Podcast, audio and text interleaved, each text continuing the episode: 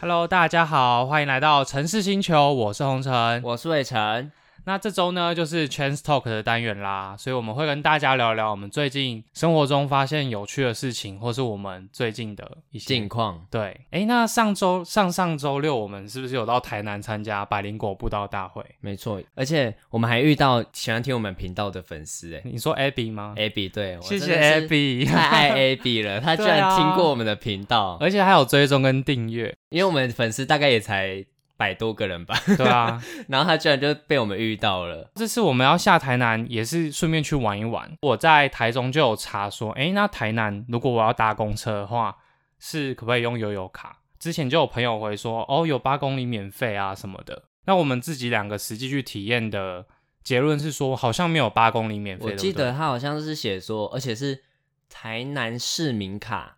刷的话，平日半价，假日免费，或是平日免费，假日半价，我忘记是哪一个了。就反是正要用这样子市民卡对，是要用市民卡的，就是他们公车上面都有贴。哦所以。我们那时候搭的时候就直接被扣钱啦，因为上下车都要其实我没发现他有扣钱的，哦有我有看 到，是哦对，反正大家如果去台南就可以带悠游卡搭他们的公车，那跟台中一样也是上下车刷卡的而且我这次跟红尘去台南，我真的是第一次在台南不是骑摩托车哎、因为我以前去台南就是觉得租车超方便，对，然后他就想说我们就搭公车骑什么他们的 T bike。对他们叫 T bike，对，然后他就说这样子玩台南两天，我原本一开始答应，可是到百灵果布道大会结束的晚上，我非常非常后悔，因为我的腿痛到炸掉。可是我们去步道大会之前也没走多少路哎、因为可能我们都在水池里面，然后我没穿鞋子，久站我的脚底板哦整个快裂掉了， 哦，那是真的站了很久哎、很久啊。然后你居然脚都不会痛，我脚超痛的。而且很疯狂的是那些教徒，因为舞台架在水池上面嘛，你要站前面你就要坐下来，他们竟然坐整天在水里面、欸，而且有人跪着， 对就啊，超像邪教。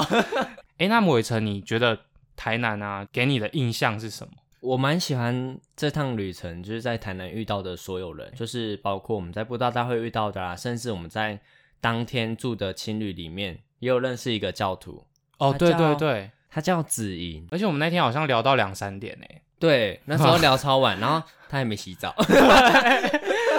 所以台南给你的印象就是人都不错，对我最喜欢的就是人的部分。哎、我也觉得他们人都蛮热情的欸，相较于台中跟台北啊，我觉得他们在人与人之间好像更亲近一点的感觉。像摊商就蛮热情的、啊，会跟你多聊两句。那你最喜欢台南的哪一些景点啊？因为我们逛了其实蛮多的欸，我想先聊聊我对台南的印象，就是我发现台南很多茶的魔手、欸，有吗？超多的、欸，很 难喝。对啊，你要不要讲讲看你的茶我跟的你魔们手的说经验？，我以前在雾峰读书，那一边饮料店蛮少的，可是，在我们学校附近就有一间茶的魔手，我就买了一杯我最喜欢喝的珍珠奶茶，然后我喝了那个奶茶完全不是奶茶，就是我不知道那是奶精还是什么，反正喝一口之后我想吐，那是它认珍真的珠怎么样？然后它珍珠是烂的，是好烂恶掉的，心哦不是 Q 的，然后也不也不甜什么的，反正就是，我就觉得天哪，这一杯饮料真的是希望不要被外国人喝到。可是茶的魔手在南部非常多、欸，哎，对，而且我甚至还有看到前几天李国毅、嗯他就是发文说来到南部就是要喝茶的魔手，我就很很想纳就闷回他说，就是为什么要喝茶的魔 手？他好像是从南部起家的、啊，所以对，可南部是还是非有常一些多人喜欢喝茶的魔手。我在想，有可能是我碰到的那一家，他们饮料品质控管的不够好，哦或是他们珍珠的问题。第二个，我觉得台南让我有印象的是青草茶。你有发现很多在卖青草茶的店吗？。有，因为我那时候骑到，我很想说问你说你要不要喝青草茶。 那你干嘛不讲 啊？我那时候觉得说天哪，太热了这个天气，然后我们又在那边躲来光晒两光的，对啊，很累。而且青草茶蛮健康哎、的。我很喜欢喝青草茶。我也喜欢啊。上次我们不是去冯家买了一大 罐，对，哎、对啊我们好好笑，我们现在 我们在逢甲，然后买青草茶来喝，对啊，可是很好喝哎、对，因为很降火，我觉得真的蛮降火的。那刚刚跟大家分享到说，我们这次去台南不是我们主要是搭公车跟骑脚踏车嘛？对，我觉得在台南的路上走路跟骑脚踏车的经验是有点危险。 对我，因为这这个是我第一次到台南的时候，我租摩托车骑在路上的时候，我就感受到的事情。像我们从台南车站去我们住的地方，会走成功路。成功路其实是一条蛮热闹的路哦，对，但是它的路其实就不大，然后机车跟车子又很多，所以大家挤在一起，等于说脚踏车跟人都没有地方可以走，所以就要人车争道的感觉。而且我觉得我们骑脚踏车在那个路上，感觉好像我们占了他们的路一样。 真的他们虽然骑很快，但他们技术很好，也没遇到什么事啊，就是还是很对平安的玩完幸了好这样幸子好。那最后一个我很想跟大家分享台南印象是，他们宫庙超级多，转个弯就看到一间庙在两个民宅中间，或是在任何地方都会有宫庙。对，然后我们那天去，我不知道是什么大日子，还是初一十五，就到处都是流水席哦。嗯刚刚不是说台南路已经很小了，他还们办流水水席 就卡在那个，可能只有两个车道，就一个车道是办流水席，然后只剩一个车道。然后坐在里面都是喝醉的阿北。对啊，然后这次是十月三十一号嘛，也就是万圣节，所以我们两个也有到海岸路上去走一走。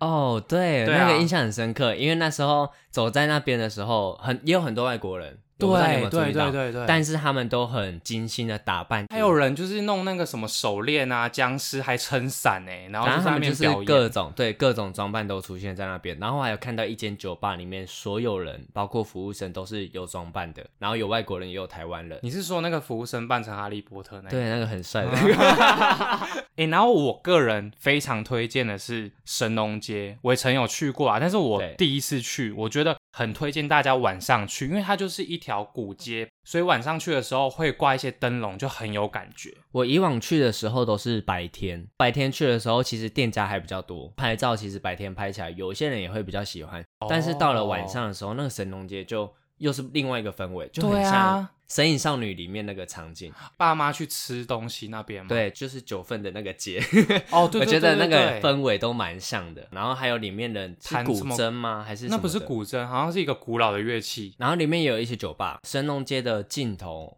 有看到一间那个，他们还有播放那个啊、汤姆与杰利》的对对对卡对，通很有趣。然后它的门哦，就是可以动的落地窗，对它是一扇而已，它对不是说一个小门，它是一整扇，就是它店面多大，它的门就多大。。对，大家有然后空可以去看它看。可以直接从另外一边推开，那就嗯它推开的时候，它就是一个旋转门，然后它的里面的设计是中间是吧台，大家就围绕在吧台的外围，那个你蛮酷的，可以去看看。嗯那伟成你自己有特别喜欢哪一个景点吗？我们后来第二天是借那个嘛青旅的脚踏车，哦，我们一天参加布道大会，然后另外一天我们就自己出去玩。对，我们就玩个两天，第二天就发现，哎，我们的青旅可以借脚踏车，对而且不用钱。 那间超棒 的、欸很方便。对，然后我们就骑着 bike 在那边逛了很久。我里面最喜欢的一个点是瓜牛巷，哦，对，我也喜欢瓜牛巷，瓜牛巷其实感觉起来不大，它是一个很多个社区组成的反正它就区域。非常非常的安静。然后骑在里面就是很怕太大声会吵到里面的人。对，里面我还有看到有一户人家就门开开的，然后他坐在里面看电视，旁边也有家人在陪伴，可他完全不在乎我们旁边有人经过。然后那个电视播放出来的声音让我想到了还愿里面的声音，就让我觉得天哪、太有古早味的感觉了。旧铁花窗啊对什么的。然后台南市政府有去整治那个区域，你可以骑脚踏车在瓜牛巷里面到处的乱转，地板也是都特别铺过地砖，骑起来也是很舒服。而且里面还有放着装置艺术，然后还有一台金龟车。看过电影《金龟车》赫比的，我那时候看到那台车，我就想到这一部电影，哦因为真的很酷。然后刚刚对对伟成说装置艺术嘛，因为是瓜牛巷，所以它各个角落都会放很很多只瓜牛。哦超多只，而且又长对不一样。然后有一只长得超像小瓜， 小瓜是谁？海绵宝宝的小瓜。哦。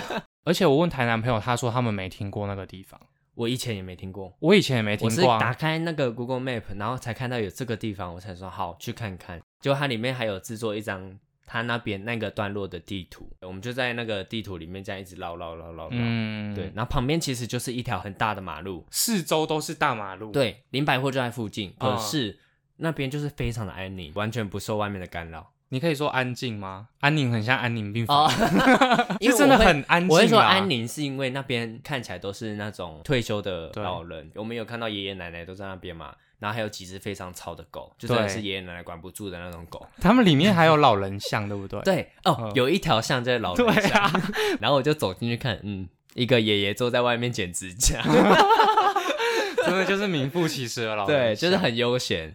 然后我这次很期待去一个地方，你应该知道，美术馆好不 是？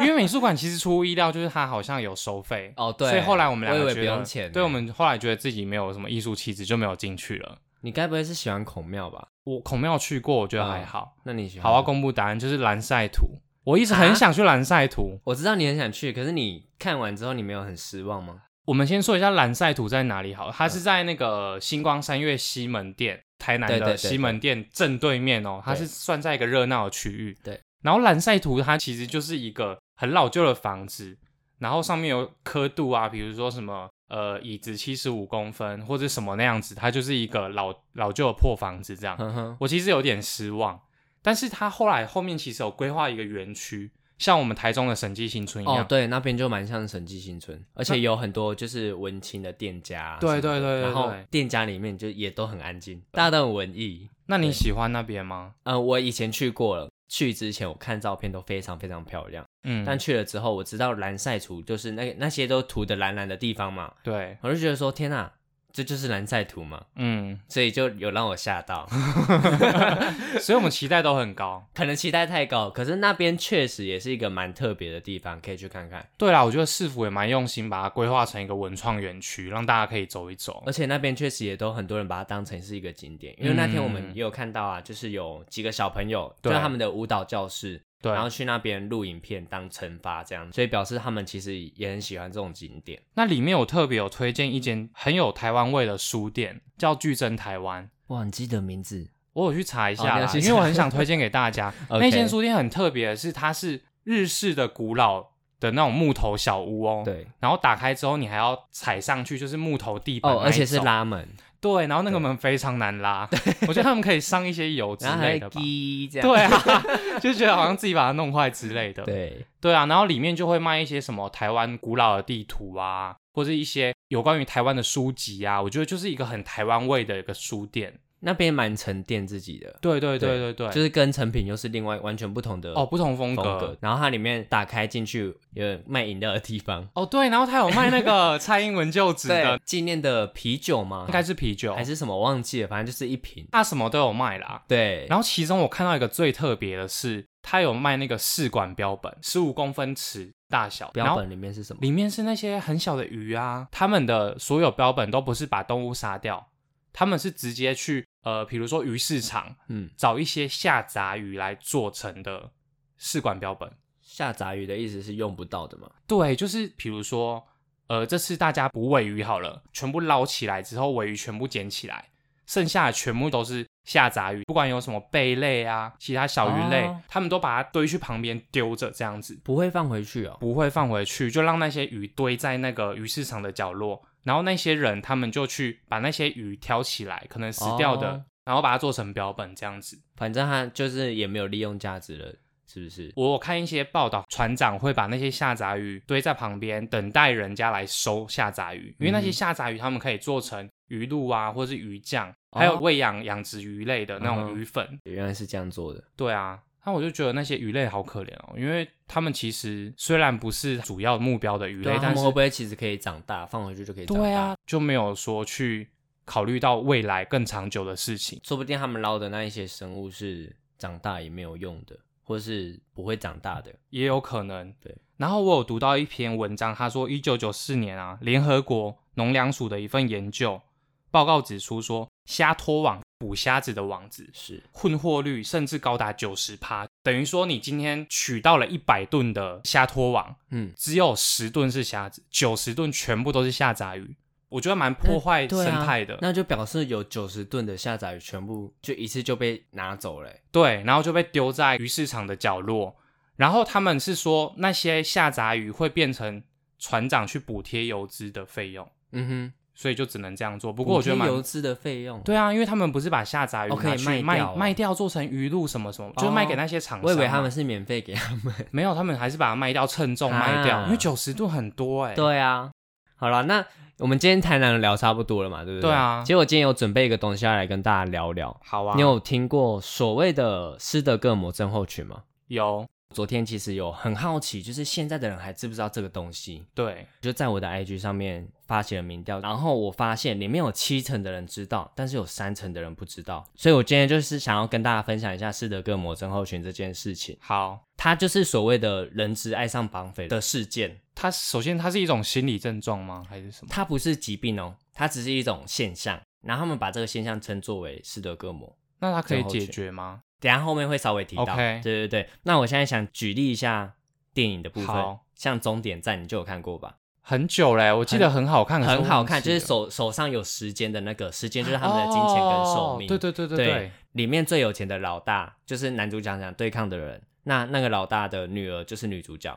就是这被样子男讲给主你角听绑架的那一个。对对对 OK 对对那她原本是被绑架的，就她后来反而还跟着男主角一起抢劫，一起做坏事，然后爱上男主角。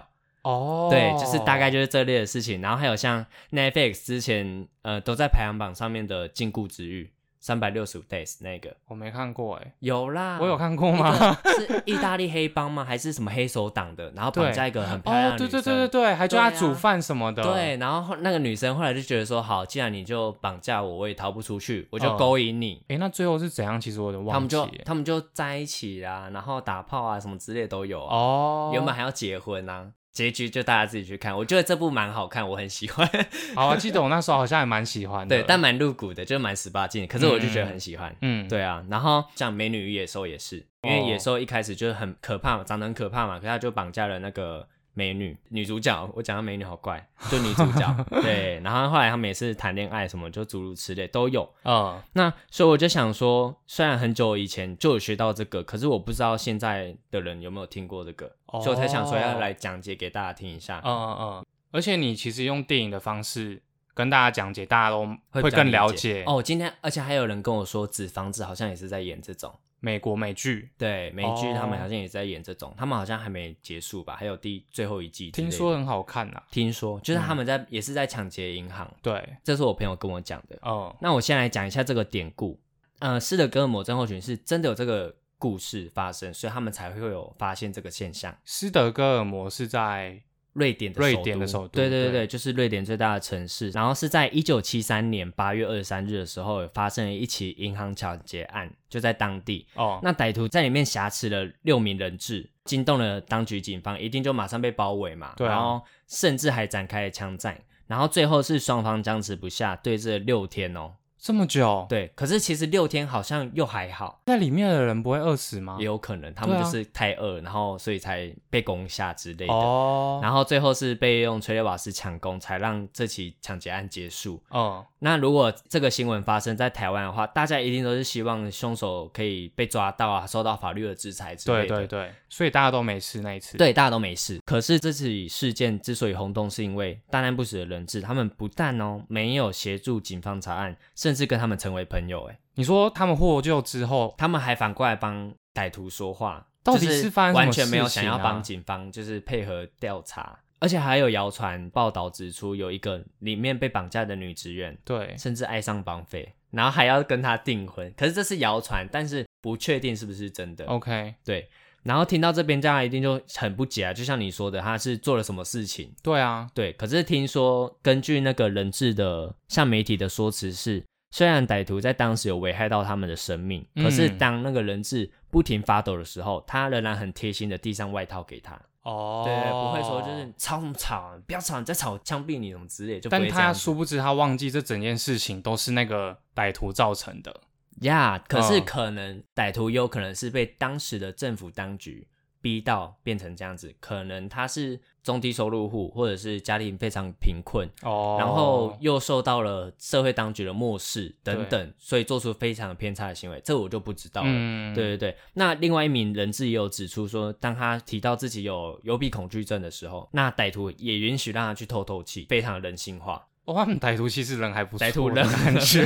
对，他就很清楚知道自己的目的是什么，所以也不打算伤及这些无辜。那歹徒这些举动，就是让人质在短短六天之内对歹徒产生了不理性的依恋跟同情，这是最让人跌破眼镜的部分。我们应该都很傻眼，怎么会变成这样子？所以那时候的人就把他这个现象称之为斯德哥尔摩症候群。哦，对，。后来也引发了大家的讨论。那我好奇的是说，那那些歹徒最后有被治罪吗？有，他们就全部都被抓到啦，啊因为他们可也是跑不掉啊。可是那些被害者不是都不因为他们是现场被抓到，所以不需要出来指证说，哎、是不是他抢劫？，哦，嗯就是很明显是他们对，很明显是他们。可是如果有人出来指证，可能或许会让他的罪行更严重，哦这我就不知道了。那美国当时就有几位心理学教授，他们有提出一种说法，因为他们觉得这太妙了。他们就觉得说，当时是加害者让受害者觉得他们的生命受到威胁，但是没有对他们造成伤害。那甚至事出友善跟关怀的情况之下，因为人性的求生本能，所以会让人质产生出一种想法，会觉得说，他们既然现在就被绑架了嘛，那如果想活命，就是只能乖乖顺从。嗯，所以他们就不要跟他们硬碰硬。于是他们就对加害者产生了服从、认同，甚至是依赖。之所以会成为依赖，是因为他们的生命就掌握在他手上。对，对，那他如果不服从他，可他能就就会受到就是生可命能就危会险。对，可能就会死掉之类的。那以进化心理学的角度来看的话，这就是一种心理机制，人质会因为恐惧而丧失部分自我照顾的能力，最后形成情感上的寄托。那另一方面，这个如果再严重一点的话，受害者可能会对警察或是当局产生消极的情绪，他们会拒绝试图想帮助他们脱离困境的人。那看到这边，就让我想到，就是在比较早期的社会之中，其实有很多受虐妇女，哦，对他们就是会被先生家暴啊，或是恶言相向。可是，在当时的性别意识可能比较薄弱，那或是他们的经济来源往往都是丈夫供给的，所以他们根本对不敢报警。而且他们也不敢离婚。对，以前的社会真的是这样子。对啊，那如果幸运一点的话，被邻居通报或是被社会当局发现，那转由社工介入辅导的时候，有一部分的案例会是他们反而还会转过来要人家不要多管闲事。你有听过这样子的我有案例吗听过，我觉得对很荒谬哎、对，可是这就是真实存在的，甚至还会替她老公解释说，她平常不会这样，她只是什么工作压力大什么什么的，让她打一下就没事了。这很多都是这样很反多应的、都欸，是这样子啊。然后我就想说，这样的情形就是不就是亲密是的关系之中的吃的隔膜吗？哦，对，对，因为原本是在讲就是两个完全不相不相干的认识人人嘛，对然后甚至还有生命危害。对可是现在又提到的是亲密关系之中的，其实都有存在一样的情形。我是觉得他们是已经依赖了现在的家庭状况，所以不敢离开舒适圈，他们会害怕，对，应该是舒适圈的问题。啊对，他啊们会害怕生活周遭的变化，甚至是害怕孩子变成单亲家庭会造成影响。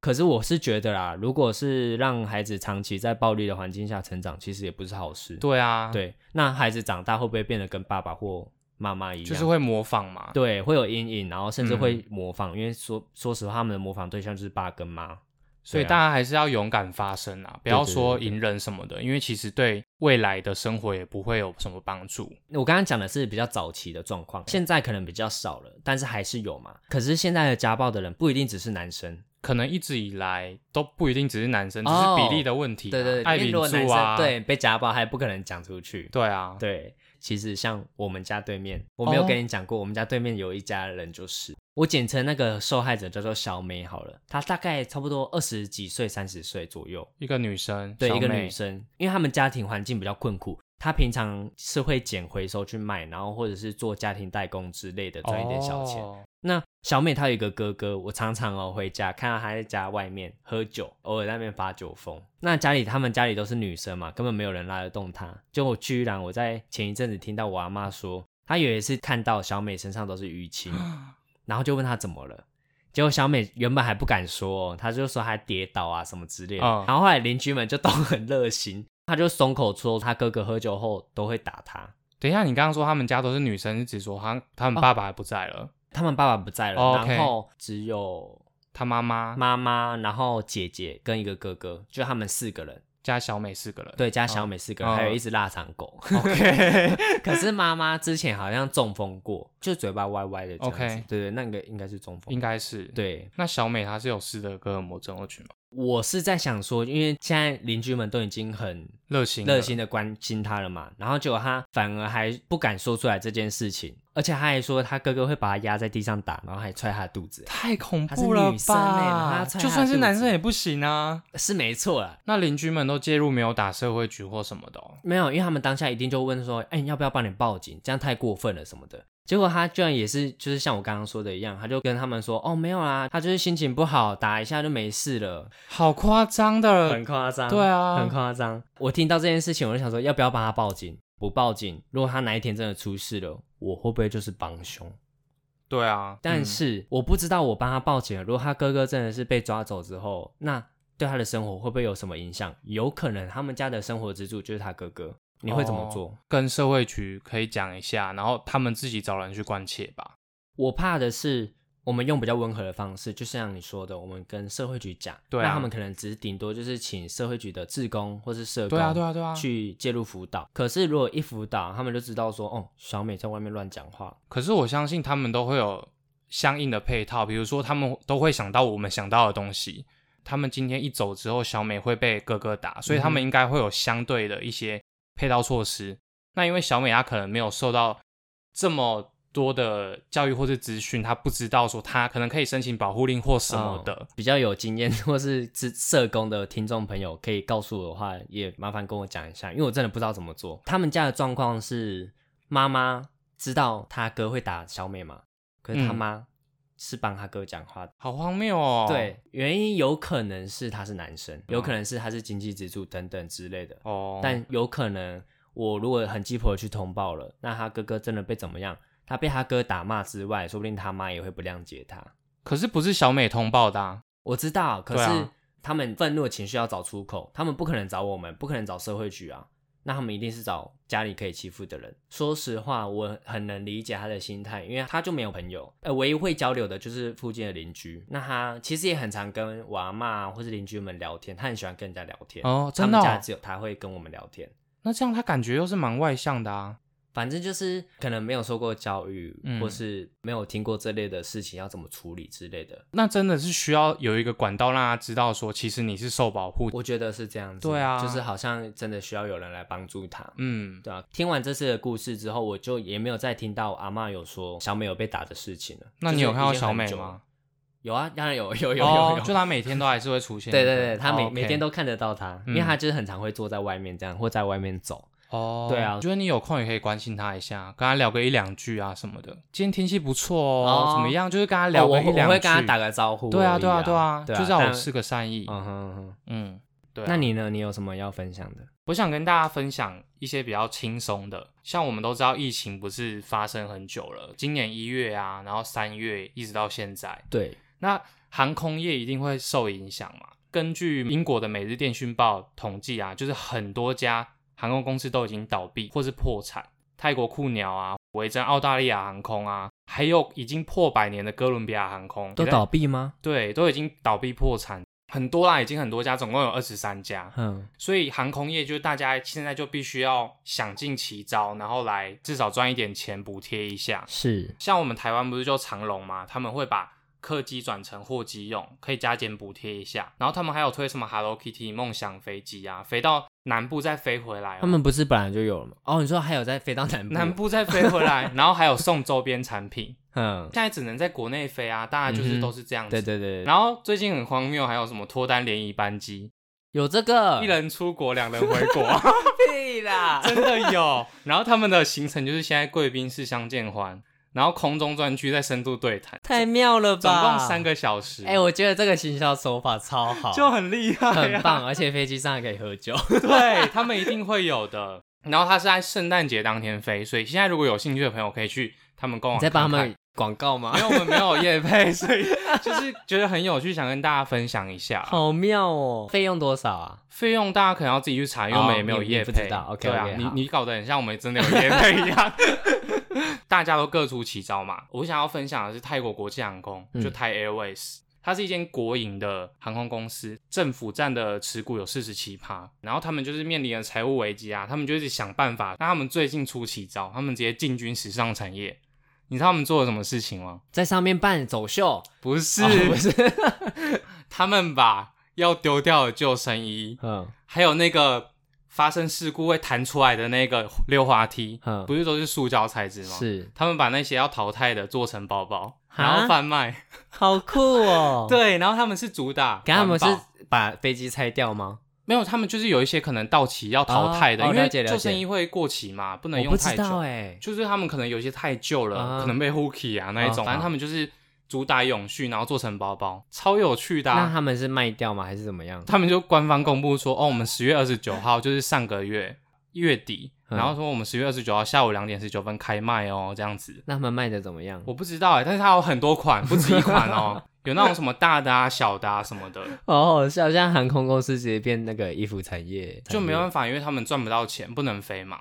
像我跟你讲，泰国航空他们国际航线停飞到二零二一年，我觉得现在大家真的都很辛苦哎、所以各他们才要出奇招啊。，对，因为各个航空业都一定受到影响，嗯，或是那种机场的免税店那些的也都是。对，他们还做另外一个你难以置信的事还情，有而且跟你相关的，跟我对他们卖双胞胎，很好吃哎、对啊因为为你什么很喜他欢们会吃卖双胞胎？他们叫泰国油条，可是我们台湾哦叫双胞胎，哦，我我有看到这个新闻呢，但是我没有对点进去看，原来就是在讲这个然后生意非常好。他们每个月营业额你猜可以高达多少钱？营业额哦，对台币吗？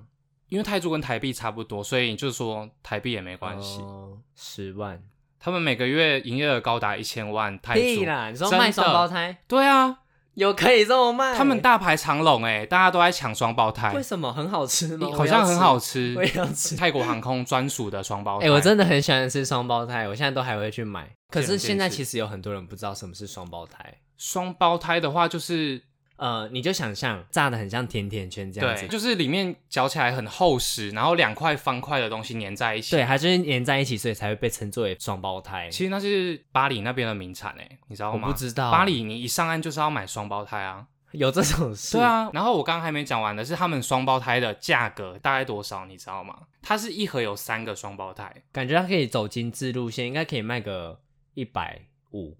卖五十泰铢，然后它会附一个酱哦，他们自己做的就是鸡蛋卡士达加紫心地瓜酱，好怪哦！但大家都很喜欢啊。鸡蛋卡士达，对，好怪、哦，我不敢 吃。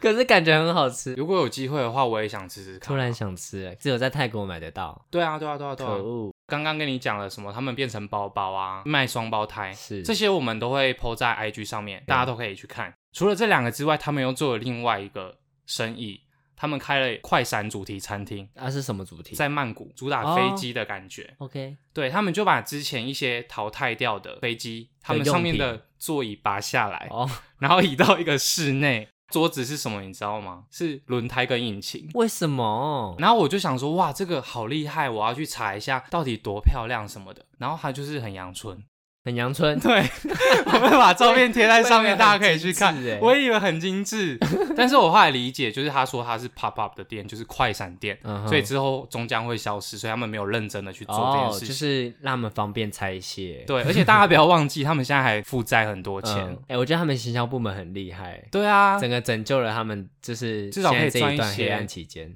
而且他们那个快闪主题餐厅在二楼，所以他们是空桥上去。好酷、哦！对我觉得有空调超酷。，对啊，那除了太行遇到这种问题之外，新加坡航空它对就在樟宜机场放了一台退役的飞机，可以选择你要在什么舱等用餐，嗯我要在头等舱，我要在经济舱，我要在商商务舱这样子。每个国家的航空公司都有自己的出逃、哎，对 啊，我们台湾那个什么联谊就很好笑啊、我觉得联谊真的很妙。刚刚讲到说，这么多航空公司他们都遇到这样的危机，也就代表说我们现在全球疫情也是蛮严重的嘛。，对啊，像英国上周四宣布说要封城四周，全国，然后希腊上礼拜天也公布说要封城三周了，就是全国疫情其实都还蛮严重的。啊，对啊，是我们台湾自己很幸我福。们太 peace 了，对啊 我，现在出门还不一定会戴口罩、哎，对，所以要这边提醒大家说，出门也是要勤洗手，到人多的地方还是要戴一下口罩，保护自己也是保护他人啦。我觉得台湾真的很棒，真的对是啊谢谢我活在台湾。所以我们自己也要尽一份心力，就是嗯